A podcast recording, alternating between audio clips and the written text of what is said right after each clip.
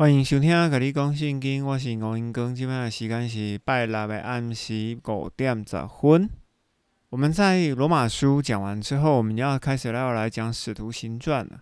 为什么在这个时候才要开始讲使徒行传呢？因为上一次讲使徒行传的时候是今年的一月底啊，非常非常的久。为什么要隔这么久呢？因为中间夹了两本书信，就是罗马书以及哥林多后书。必须要把这两本书信讲完了，我们才能继续依着时间轴继续往下讲。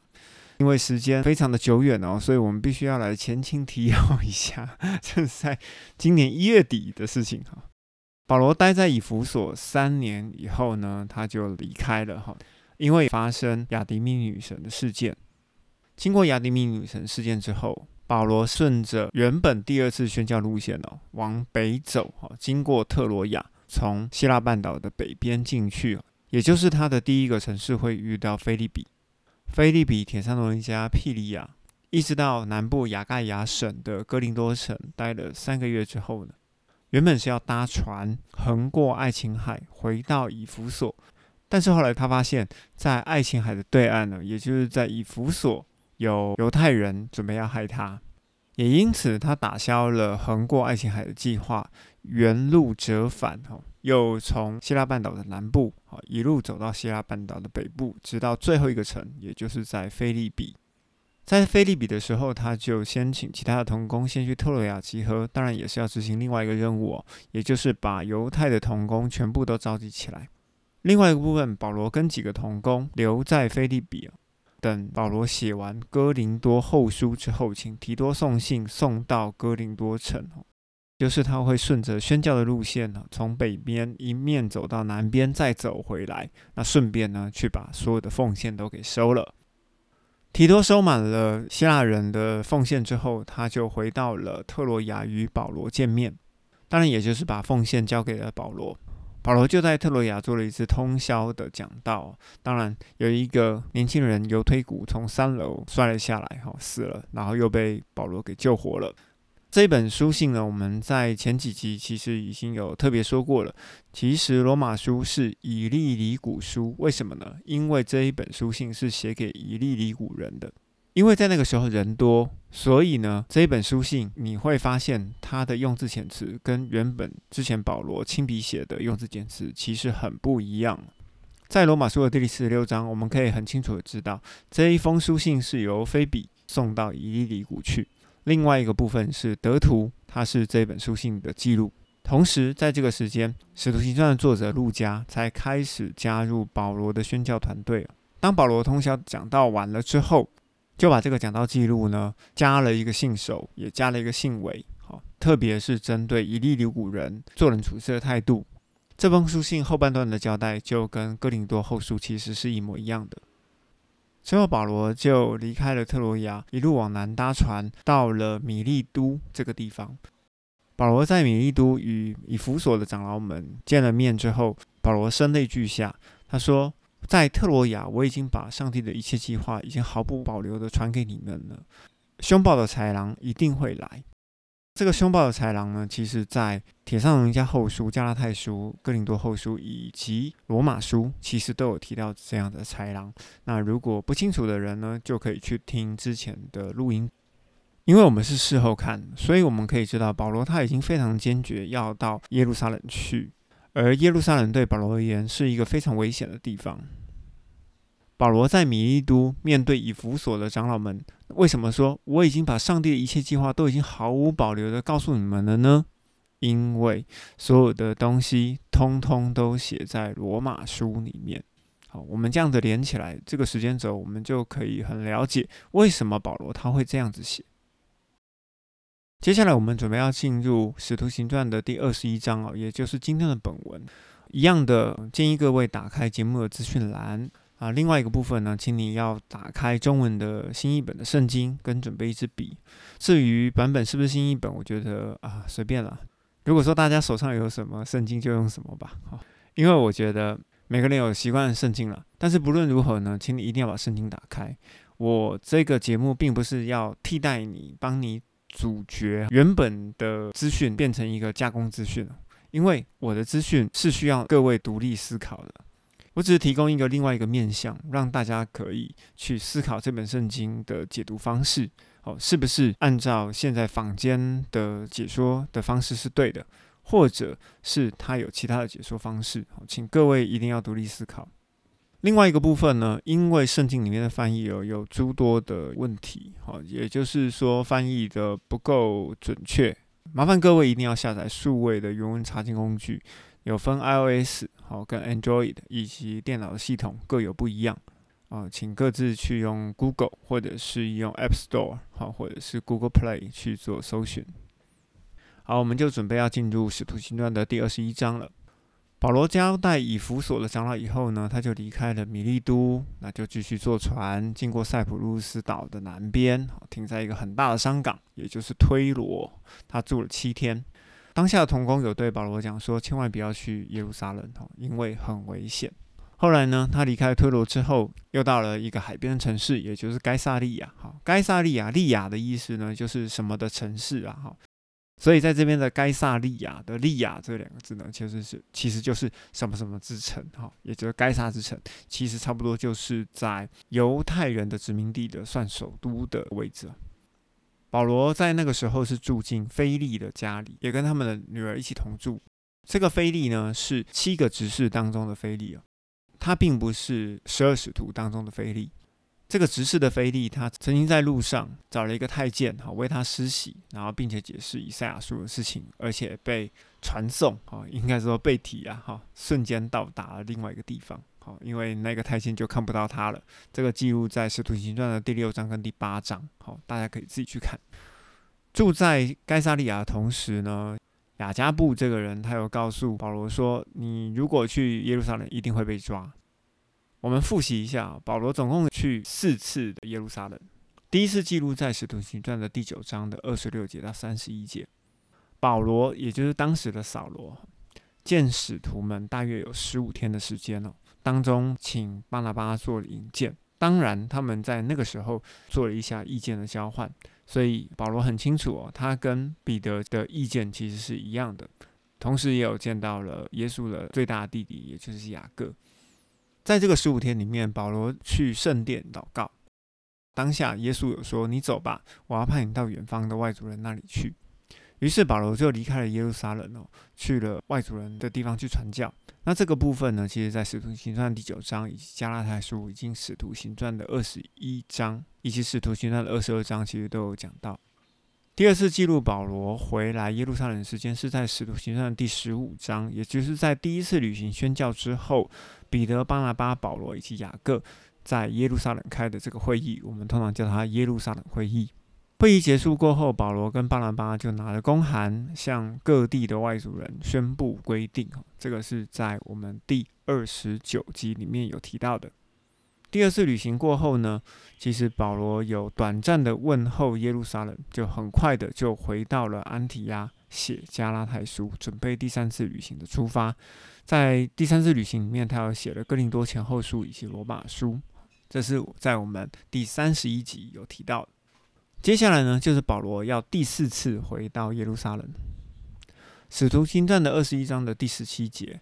保罗被接待，也就是保罗离开了该萨利亚城，来到了耶路撒冷。第二天，保罗就去见雅各以及长老，保罗就很快速的报告他在犹太人以及外族人当中的工作。哦，那这个部分其实就非常的长喽，你就要从使徒行传的第十六章一直到二十章，以及铁撒罗尼迦前后书，以及加拉太书，还有哥林多前后书以及罗马书，这些你通通都看过之后呢，你就会很清楚，其实短短的这句话其实是很长的一个报告哈。如果你不太确定这个时间轴的部分呢，你可以听第三十集到第五十集的部分呢，其实我就是在讲这些事情哦。哦，我相信有一些听众觉得很奇怪，为什么使徒行传讲一讲，然后又要讲保罗书信，保罗书信讲一讲，又要回头讲使徒行传？那其实这两个事情就是穿插在一起的哈。为什么路加医生哈，就也就是使徒行传的作者，要在这边讲的非常的短呢？是因为路加在罗马书的时候哈，也就是在特罗亚的通宵讲道里面，路加已经全部都听过了。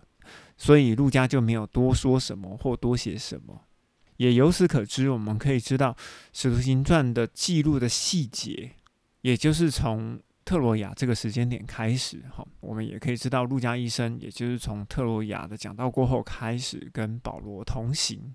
保罗在报告在犹太人的工作以及外族人的工作之后呢，雅各以及长老就听了听了，就赞美上帝哦，对保罗说：“弟兄。”你看，犹太人中信基督的人有好几万，听起来很不错，对不对？后面这一句就是重点了，都是对律法很热心的人。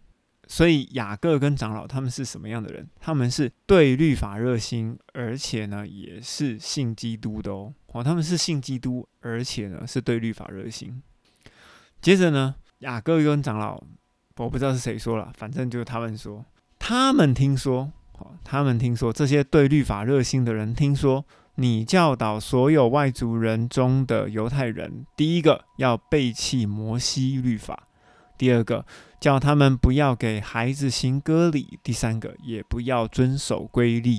哦，那你看哦，他们是信基督的，而且呢，他们是守律法。所以我们可以知道，雅各跟长老他们是属于哪一派人呢？他们就是属于信基督而且守律法的人。保罗曾经有提过关于律法的事情，在罗马书的三章二十节，没有一个人可以靠行律法在上帝面前得称为义，并且在哥林多前书的十五章五十六节，死的毒刺就是罪，罪的诠释就是律法。而且呢，在加拉太书的三章十一节。很明显，在上帝面前，没有一个人可以靠着律法称义，因为一人必因信得生。好，也就是讲因信称义的部分。所以，我们在这三个经节里面，我们可以了解到，保罗他在说律法，律法是什么？律法就是罪的诠释，罪就是死的毒刺，而且没有一个人可以靠着行律法，在上帝面前可以称义。那也因此，保罗跟雅各还有长老他们讲的东西是一样的吗？其实是完全不一样的哦。另外一个部分就是讲割礼，加拉太书的六章十二节跟十五节分别有提到，那些在外表上要体面的人，就是看起来好看，他们勉强你们要受割礼，不过是怕为了基督的实价受迫害。也就是说，割礼这个东西在当时对于某些人而言，只是一个业绩了。那第十五节又讲了，受割礼或不受割礼都算不得什么，要紧是做新造的人。所以割礼很重要吗？在保罗的概念里面，其实是不重要的。在哥林多前书的第七章的第十九节也讲了，割礼算不得什么，没有割礼也算不得什么，要紧是遵守上帝的命令。也就是说，他已经把割礼跟律法这个东西把它米平了。他为什么米平？因为基督已经带你出死入生了嘛，所以你不再受这些律法以及割礼以及这些规律的规范。这在我们之前的集数里面都有提到。所以保罗说的绝对跟雅各以及长老他们说的，也就是耶路撒冷里面的这一群人讲的是不一样的。保罗跟谁讲的是一样的？其实他跟彼得。还有跟约翰讲的是一样的，所以我们要去把这些东西给分辨出来哦。雅各和长老又继续说了，他们总会听见你保罗来了嘛，对不对？他们是谁？他们就是一些守律法又信耶稣的犹太人。其实，在使徒行传说这样子的人叫做拿撒勒派，好，也就是一个新的派别哈。好，那我们就继续讲，他们总会听见你保罗来了嘛，哈。这些对律法热心的人呢，可能会对保罗不利哦。那应该怎么办呢？雅各呢，跟长老他们就出意见了。保罗啊，那你就照我们话去做吧。我们这边有四个人都有怨在身哦。保罗，你把他们四个人带去哦，和他们一同行洁净礼，并且呢，替他们付了钱，让他们剃了头发，这样。这些为律法热心的人就会知道，说以前听到你保罗什么背弃律法啦、不行割礼啊，都不是真的。让这件事情来证明哦，你保罗是遵守律法、循规蹈矩而行的人。雅各跟长老他们又继续讲了哈。另外呢，至于这个信基督的外族人哦。我们在耶路撒冷会议以后啊，其实已经写了信，好，也就是在使徒行传的第十五章的部分，已经写了信，吩咐他们要禁戒偶像的食物、信仰的淫乱，以及勒索牲畜以及血的部分。从这边我们可以知道，雅各的希望是什么？雅各的希望是外族人只要遵守两项规定就可以境界偶像的食物以及信仰的淫乱。另外一个部分呢，就是血已经勒死的牲畜。雅各他希望所有的犹太人都要遵守摩西的律法以及规律。小孩子出生以后呢，就要行割礼。而保罗的期望是什么？保罗期望是外族人和犹太人只要相信基督，就有圣灵内住。一切的准则呢，都已经在圣灵跟每个人的良心里面了。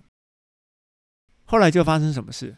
保罗就顺应着他们的期望哦，就把那四个人就带走了。第二天跟他们一同行了洁净礼。好，这个就是记录在立位记里面的洁净礼。他们进了殿，报名了他们洁净期满的日期以及个人献祭的时间。这个洁净礼哦，它需要过一段时间才能够完全生效。哈。也就是说，当七日快要结束的时候，哈，七日将完的时候，有从亚西亚，哈，也就是从以弗所来的犹太人，看见保罗在店里面就煽动了群众，并且要捉住他，而且喊着说：“以色列人呐，赶快来帮忙！保罗这个人哦，到处教导众人。”反对人民哦，其实不是反对人民哦，是反对选民。反对选民的意思，也就是说反对犹太人哈，反对摩西律法，以及反对这个地方。反对这个地方就是反对耶路撒冷，他觉得耶路撒冷是个嗯很邪恶的地方。他甚至把外族人哦，也就是希腊人带进殿里，污秽了这个圣地。哦，诶，我们要先搞清楚哦，你跟我都是外族人哦。听得懂华语哦，听得懂中文的人基本上都是外族人，所以我们会误会圣地哦，知道吗？那是他们那个时候的想法了哈。好，第二十九节就补充了，原来他们看见过以弗所人特罗菲摩同保罗在城里，就以为保罗带他进了圣殿。所以在这边我们必须要讲哦，现在又有一群人叫亚细亚来的犹太人。好，看到了保罗，大发了一听，然后煽动群众说：“赶快去抓他！”如果说哈，保罗跟雅各是传一样的福音，当亚西亚的犹太人准备要杀保罗的时候，雅各为什么没有以洁净礼来为保罗做辩护呢？啊，你们有没有想过这个问题？好，我们就这个问题就放在这边哈，大家想一想，好，想象一下那个情形。好，我们来讲第二十一章的第三十节。于是呢，因为这群人的煽动哦，全城震动，民众一起就跑来哦，要来捉住保罗，拉出殿外哦，殿门就因此就关起来了。犹太人呢，正想要杀保罗的时候呢，有人就报告罗马殖民地营部的千夫长，这个千夫长叫做格老丢吕西亚，这些人就跑去跟这个千夫长说，整个耶路撒冷都乱了。千夫长就立刻带着百夫长跟士兵跑到他们那里去哦。众人一看到千夫长跟士兵啊，就立刻停止殴打保罗。于是千夫长就上前捉住了保罗，吩咐手下的人用两条铁链把他捆住了，就问众人说：“他是什么人？做过了什么事？”这个时候，众人呢就喊这个啊，叫那个啊，吵吵闹闹，以至于千夫长完全没有办法知道真相哦。只好下令把保罗带去营楼里啊，也就是带去兵营里。保罗到了台阶下面的时候呢，因为群众一直在猛挤，一直挤，一直挤，一直挤，士兵呢就把他抬起来哦。这个就是呃，这个演唱会哈，人太挤的时候就要把人抬起来的始祖啊。好啊，好了，这个就听我随便讲讲就好了。第三十六节，而且呢，有一群人跟在后面大声的喊干掉他哦，杀死他，好，类似像这样的话。这群士兵跟千夫长带着保罗快要到营楼的时候呢，保罗就用希腊话对着千夫长说：“我可以跟你讲一句话吗？”千夫长就很惊讶：“你懂希腊话吗？”哈，他以为所有的犹太人呢只会讲希伯来话，也就是说国语跟台语的问题啊，哈，一个是官方用语，一个是民间的方言。千夫长就继续讲。难道你就是以前作乱的，带领四千个杀手到旷野去的那个埃及人吗？保罗就讲了：“我是犹太人，是基利加省的大树人，并不是无名小城的公民。求你准许我向民众讲几句话。”千夫长就准许了他。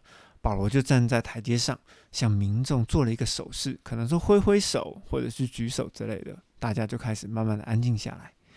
保罗就用犹太人的家乡话，也就是希伯来语开始讲话，说：“各位父老兄弟们，请听我现在对你们的申辩。”这时候，犹太人听到保罗用旧约希伯来文讲话，就更加安静了哈。就好像说，我们去台湾南部的竞选造市场，只要开始讲台语啊，底下就会开始安静。这个魅力跟这个道理是完全一模一样的。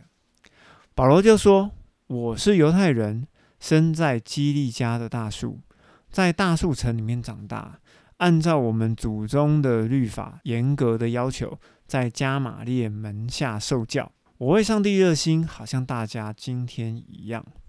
我保罗曾经迫害信奉这道，也是信奉基督这道的人，直到死地。我把男男女女呢，全部都捆起来，送到监狱里面。这件事情是大祭司以及全公议会都可以为我作证的。我也从大祭司跟公议会那里哦，得到写给众弟兄的见信。拿着这个见信，我就去了大马士革，要把那里相信基督、相信耶稣的人全部捆起来，带到耶路撒冷，准备接受惩罚。差不多到了中午，当我走进大马士革的时候，突然有一阵大光从天上。从四面八方照射下来，我就扑倒在地了。听见有声音对我说：“扫罗，扫罗，你为什么迫害我？”我就很害怕的回答：“主啊，你是谁？”啊，对方就说：“我就是你所迫害的拿撒勒人耶稣啊。”跟我在一起的人呢，只看见那个光线，却听不清楚那对我说话的声音是什么。我又接着说：“主啊，我应当要做什么呢？”基督就说：“起来，进大马士革去，在那里有人会把指定给你做的一切的事情告诉你。因为那个光啊，实在是太强烈了，我的眼睛因此就瞎了。跟我在一起的人就牵着我的手走进了大马士革。在这个大马士革城里面呢，有一个人名叫亚拿尼亚，他是一个虔诚遵守律法的人。”而且当地所有的犹太人都称赞他。亚拿尼亚就来见我，站在我的旁边，对我说：“扫罗弟兄，你现在可以看见了。”我立刻往上一看，就看见了亚拿尼亚。亚拿尼亚又继续说：“我们的祖宗的上帝选派了你，让你明白他的旨意，看见那译者，听见他口中的声音。”因为你要把所看见、所听见的向万人为他做见证。现在你为什么还耽搁呢？起来受洗，求告他的名，洗净你的罪吧。这个部分呢，其实是记录在《使徒行传》的九章三到十八节。但是在最后一句的部分，我有疑问。你知道为什么有疑问吗？我是一个好奇宝宝吼，因为我们要知道第十六节这个部分呢，有几个问题哈。第一个。亚纳尼亚他是一个守旧约的犹太人，在旧约里面哦，并没有水洗的规定哦，只有洁净礼。好，这是我们要知道的历史背景。另外，保罗在哥林多前书的第一章里面就承认说：“我只有为基利斯布、该有斯提凡一家人洗礼哦，其他的他都没有。”也就是说，其实保罗不是那么重视水洗的。还有一点就是，保罗知道。圣灵住在灵魂里面的灵洗是比水洗更重要太多了。所以我在第二十二章的第十六节，我要提出一个疑问了，就是现在你为什么还耽搁呢？起来受洗，求告他的名，洗净你的罪吧。我觉得这句话其实在我的心中是有疑问的。至于这句话是不是真的有问题呢？那就留给大家自己想一想。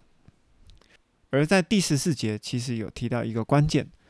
我们的祖先的上帝选派了你，让你明白他的旨意，看见那一者，听见他在口中的声音。这一句话其实暗暗的，其实已经指出以赛亚书第六章第十节里面的三个关键了，也就是看见、听见，而且心里要明白。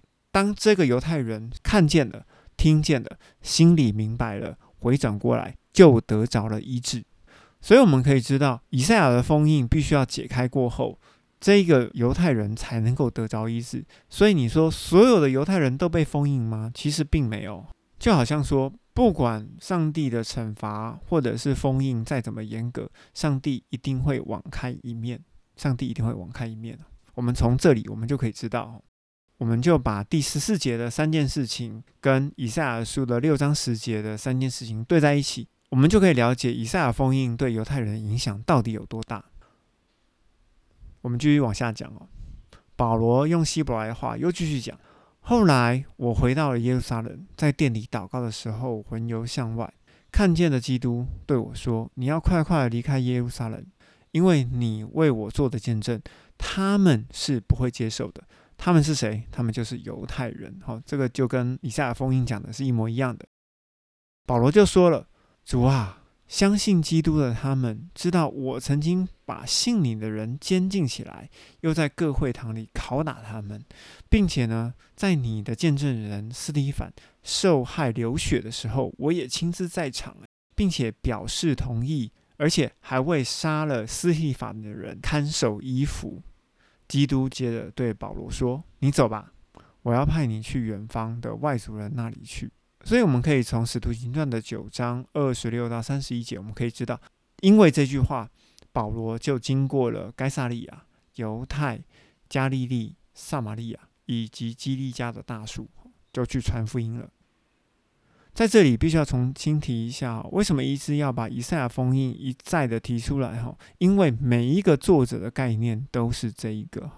我们可以从《使徒行传》的第二十八章第二十四节开始，我们可以来透露这件事情哦。《使徒行传》的第二十八章第二十四节，保罗他所说的话呢，在罗马里面呢，有人信，有人不信，他们就彼此不和，他们就分散。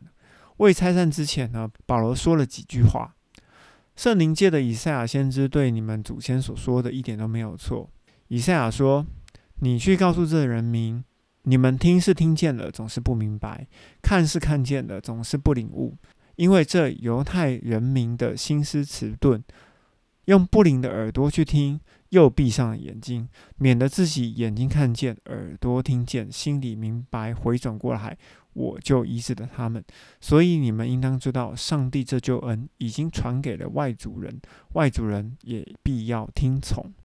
因着《使徒行传》的第二十八章的这一段呢，我们可以了解，作者路加他完全认同保罗所说的部分哦，就是以赛亚封印的这个部分。也因为耶稣对保罗说：“你走吧，我要派你到远方的外族人那里去了。”民众听了呢，就群情激愤哦，就高声的喊说：“这个人应该要从地上除掉，不应该活着！”哈，为什么会这样？因为怎么可以把福音传给外族人呢？你懂吗？怎么可以把福音传给外族人？外族人是污秽的，是肮脏的。这些外族人完全不能走进圣殿啊，不然的话会污染了圣殿。这个时候，大家就一面喊啊，一面叫啊，开始抛衣服啊，在天空扬起灰尘啊，撒土啊，哈，就好像准备要暴动的前戏。千夫长就下令赶快把保罗带到营楼里面去，吩咐人呢，准备要用鞭子来拷问他，哈。要知道群众为什么这样子喊、这样子叫。当士兵正在用皮带把保罗绑住的时候呢，保罗就对着旁边的百夫长说：“你们要鞭打一个没有定罪的罗马公民，这样是合法的吗？”百夫长一听，就赶快跑去报告千夫长说：“哎，这个人是罗马公民，哎，我们要怎么办？”千夫长走来就问保罗说：“告诉我，你是罗马公民吗？”保罗回答他说：“我是。”千夫长就说：“哦，我花了一大笔钱才取得罗马籍。诶，我觉得他心里面应该是想说，保罗取得罗马公民到底是花多少钱呢？”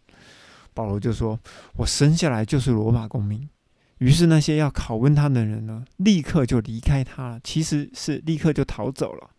千夫长既然知道保罗是罗马公民了，又因为捆绑过他，就开始害怕了起来。为什么他会害怕？因为罗马哦，它在当时有很多的殖民地，殖民地呢都要以法律为根本的。如果说有看过漫画《海贼王》的人，就会知道，这些罗马公民呢，在那个时候就叫做天龙国人。这些天龙人是很高贵的，你随便对他怎么样啊，你会被抄家灭族啊，很惨。我们继续往下讲哦。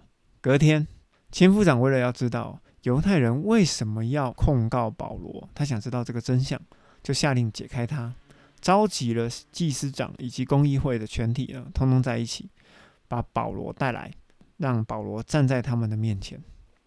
保罗就定睛看着公议会的每一个人，就说：“各位弟兄，我站在上帝面前，行事为人一向都是凭着良心的。”大祭司亚拿尼亚就吩咐站在他旁边的人呢，打保罗的嘴巴，啪！保罗就对他说：“你这个粉饰的墙啊，上帝要击打你！你坐堂要按着律法来审问我，你现在竟然违背律法，吩咐人来打我吗？”站在大祭司旁边的人就对保罗说。你敢侮辱上帝的大祭司吗？保罗就讲：“兄弟们，我不知道他是大祭司，因为换人了。之前是盖亚法，好，现在换成亚拿尼亚。因为经上记得说，不可诅咒你人民的领袖。”保罗看出来，公议会其中的一部分人是撒都该人，另一部分是法利赛人，就在公议会里面大声的说：“我是法利赛人，也是法利赛人的子孙，现在受审了。”是为了盼望死人复活。他说了这句话，法利赛人跟撒都该人就开始争论了，民众也开始分裂了，分成两派。原来撒都该人是说没有复活，没有天使，也没有鬼灵；法利赛人呢，却认定这些都有。于是众人就开始大吵大闹。有几个法利赛派的经学家就站起来辩论说：“我们看不出来这个人是做过什么坏事，说不定有灵或者是天使正对他说过话。”争论越来越大，千夫长呢害怕保罗被他们给撕碎了，就吩咐士兵下去把保罗从人群中抢救出来啊，又带回营楼里面去。在辩论当天的晚上，基督就站在保罗身边说：“你要壮胆起来，你怎么样在耶路撒冷做见证呢？”也必要在罗马为我做见证。到了隔天的天亮，犹太人在一起秘密行动啊，并且发誓说，如果不杀保罗，我们就不吃不喝。一同策划这个阴谋的人总共有四十几个人。这四十几个人就去公议会，或者是去圣殿附近见众祭司以及长老，说：我们已经发了誓，如果不杀保罗，我们就不吃东西。现在呢，你们和公议会要通知千夫长，带保罗来到你们这里，假装要来审查他。我们已经预备好了，不用等保罗走近，我们就要把他杀了。保罗的外甥呢，就听了这一项埋伏的诡计，就跑到营楼去哦，告诉了保罗。保罗请了一个百夫长来说，请你带着这个年轻人去见千夫长，他有事要报告。百夫长呢，就带着保罗的外甥去见了千夫长，说：“囚犯保罗请了我去，求我带着这个年轻人来见你，他有私事向你报告。”千夫长拉着保罗的外甥的手，走到一旁，私下问他：“你有什么事情要报告？”这外甥就讲了：“犹太人已经约好了，要求明天你把保罗带到公益会去，假装呢要去审查他，你不要听他们的。”因为啊，他们有四十多个人埋伏在路上等着保罗，而且呢，他们发誓，如果不杀了保罗，他们就不吃不喝。前夫长就交代这个年轻人，就是保罗外甥，不要告诉任何人，你把这个事情告诉我了，然后就打发这个年轻人走了。前夫长就叫了两个百夫长过来说，预备两百个步兵。七十个骑士，两百个长枪手，晚上九点钟往该萨利亚去。也要预备好牲口，让保罗骑着护送他安全到达该萨利亚菲利斯总督那里。千夫长呢，就写了一封信，大意如下：格老丢吕迪亚问候总督菲利斯大人。这个人被犹太人捉住，快要遭害的时候，我听说他是罗马公民，就带着兵去把他救出来。为了要知道犹太人控告他的原因。我就带他到他们公议会那里去。我发现他被控告是因为他们的律法上的问题啊，并没有什么该死该绑的罪名。后来我接到密报，得知害他的阴谋，所以呢，我就立刻把他送到你那里去，并且吩咐原告要到你的面前来控告他。于是士兵呢就按照的吩咐，拿着信把保罗提出来。晚上九点，连夜的把他带到安提帕底。第二天，这群士兵把保罗交给骑兵队护送。接着，这群士兵就回营楼去了。骑兵把保罗护送到了该萨利亚，把信交给了总督，同时把保罗也交给了菲利斯大人。总督菲利斯大人就读了信以后，就问保罗说：“你是哪一省人？”后来就知道他是基利家的人，就说：“等到原告这群大祭司长老跟犹太人也来了，我才要来审问你啊。”于是就吩咐人把他拘留在西域王的王府里面。第二十四章，过了五天以后，大祭司亚拿尼亚。跟几个长老，还有一个律师铁土罗，他们就来到总督菲利斯那边，准备要控告保罗。保罗被传唤来之后呢，这个律师铁土罗就开始控诉保罗。他说：“总督菲利斯大人，因着你的缘故，我们大大的享受着太平；因着你的远见，本国大事改革，我们随时随地的感激不尽。现在呢，我们不想多烦扰你。”只想你宽容一下，听我们说几句话。我们犹太人看保罗这个人，就好像瘟疫一样，是煽动普天下犹太人生乱的人，又是拿撒勒派的领袖，他还意图污秽圣殿，我们就把他捉住。我们想按照我们的律法审问他，可是千夫长吕西亚来了，用武力把他从我们的手中抢走。还吩咐原告要到你这里来，你亲自审问以后，就必清楚知道我们要告他的一切事情了。犹太人也都和他们的律师铁土罗一同控告保罗，证明事实真的是这样子。这边有提到一个东西，叫做拿撒勒派。拿撒勒派是哪一派呢？好，我们必须要知道，在当时有分为法利赛、撒都该以及艾瑟尼三个派系哦，这都是犹太人之间的派系。我们可以知道，法利赛派的权势是最广的，哈，也是族群也是最大的。好，接着是撒都该，接下来才是艾瑟尼。拿撒勒派就是一个新兴的一个派别啦，哈，就是第四支派，哈，好，也就是说相信基督的拿撒勒派。好，这边就稍微补充一下，哈，菲利斯大人听完了他们的控告之后呢，就跟保罗示意，叫保罗说话。保罗就说。我知道菲利斯大人，你在本国审案已经很多年了，所以呢，乐意为自己申辩。你清楚知道，从我上耶路撒冷去做礼拜，见到了雅各以及长老之后，到现在哦，还没有十二天哦。无论在店里、会堂里，或者在城里哦，犹太人都没有看见我跟人辩论，或者是煽动群众作乱，也没有办法向你证明他们现在正在控告我的事情啊。但有一件事情，我必须要向你承认，犹太人他们所称的异端哦，也就是拿撒勒派的这个道，我正是根据这个道来敬拜我的祖先跟上帝的。一切律法和先知所记的，我都相信。我靠着上帝所存的盼望，也就是犹太人他们自己所期待的，就是义人和不义的人都要复活。义人跟不义的人都要复活这件事情，我们必须要来说明一下。根据以西结书的三十七章，枯骨复活的这件事情，犹太人自认啊，天国会降临，只有以色列人能够复活。然而，我们在启示录的第二十章的第十二节，我们可以知道，在白色宝座审判的时候，义人跟不义的人，也就是除了第一次复活的人以外啊，不管你是义人或不义的人，通通都要复活。好，这边也就是另外一个补充说明。保罗继续讲，因此我常常勉励自己哦，对上帝、对人要存无亏的良心。过了几年，我带着捐款呢来周济本国，也就是带着亚西亚、以弗所跟希腊的捐款来周济本国，同时呢也带了祭物。他们看见我在店里的时候，我已经行完了七日的洁净礼了，并且。没有和一大群人在一起，也没有生乱只有几个亚西亚从以弗所来的犹太人而已。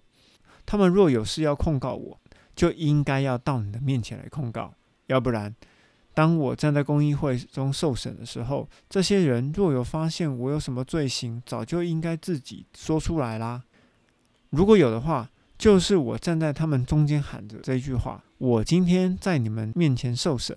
就是为了死人复活的那一句话。这个总督菲利斯真的是一个政客，谁都不得罪。菲利斯本来就已经知道这个道，也就是知道耶稣基督的事情，就故意拖延这群犹太人，说等到千夫长吕西亚来了，我们再断定你们的事情。于是就吩咐百夫长看守的保罗，但是要宽待他，不可以阻止亲友来照料他。